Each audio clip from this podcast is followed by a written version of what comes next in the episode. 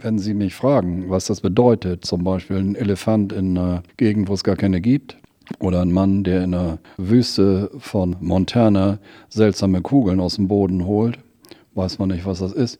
Ich bin nicht bereit und kann auch gar nicht erklären, was das bedeutet. Interpretation der eigenen Arbeiten, das ist irgendwie unsinnig, weil und dann nicht mehr malen muss. Dann kann man die Interpretation mitliefern oder man selber weiß auch gar nicht so genau beim Malen, wo so ein Bild hingeht. Man hat natürlich eine Idee, das können Sie unten ja auf den Studienblättern sehen, dass sie, dass sie nicht aus dem luftleeren Raum kommen, dass sie erarbeitet sind. Aber es passiert immer was beim Malen Unvorhergesehenes und es gibt auch malerische Prozesse, in denen man merkt, es geht gar nicht und dann wird es übermalt. Fängt man wieder von vorne an. Nicht häufig, aber das kommt vor. Gibt es besondere Inspirationen Ihrerseits, die Ihnen in Erinnerung geblieben sind? Ja, das sind die Reisen, diese Extremreisen. Madagaskar, Kamerun, Kapverden, Marokko. Meist zu Fuß, mit dem Rucksack, nie alleine. Mit einem Freund, mit einer Freundin, mit meiner Frau, meiner damaligen, mit meiner jetzigen, auch extreme Unternehmungen, zum Beispiel eine Studienreise von Seattle bis nach Great Falls mit Schrottautos, Wrecked Cars, um die Spuren von Lewis und Clark, den Entdeckern des amerikanischen Kontinentes, zu verfolgen als Projekt. Äh, das war Abenteuer. Das war, ein, das war ein richtiges Abenteuer. Und das Ganze ist ja auch dokumentiert mit einem Buch und einer großen Ausstellung im Museum für Natur und Mensch. Also das sind schon Dinge, die einen prägen. Aber dass einen fremde Kulturen, afrikanische besonders prägen, ist klar, weil man, weil man diese Erfahrung ja nicht mit Löffeln gefressen hat und, und dort nicht aufgewachsen ist.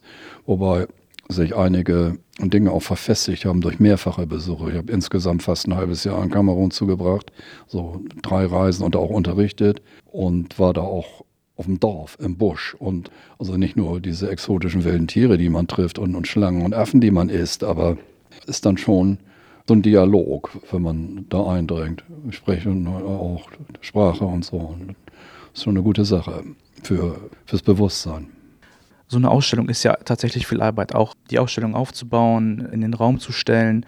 Wie ist dieser Prozess gewesen mit dem, mit dem Wattenmeer Besucherzentrum?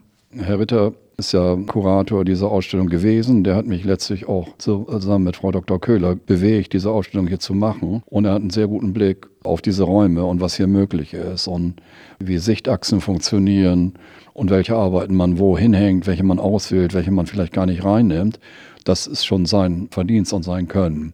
Ich kannte die Räume natürlich vorher, weil ich hier schon mal vorgetragen habe, aber so einen räumlichen Blick hat man nicht, wenn man hier nicht täglich ist. Ich habe mir das natürlich überlegt, was kannst du hier zeigen und wie kannst du es zeigen. Also die Arbeiten hier oben unterscheiden sich auch von denen da unten, nicht nur durch ihr Format, aber das ist schon die Leistung des Kurators und auch der Techniker, die, die wirklich hervorragende Arbeit geleistet haben in ziemlich schneller Zeit auch die Dinge gut hängen und, und wissen, wie man damit umgeht. Und das ist gar nicht mein Verdienst. Und da danke ich Ihnen auch.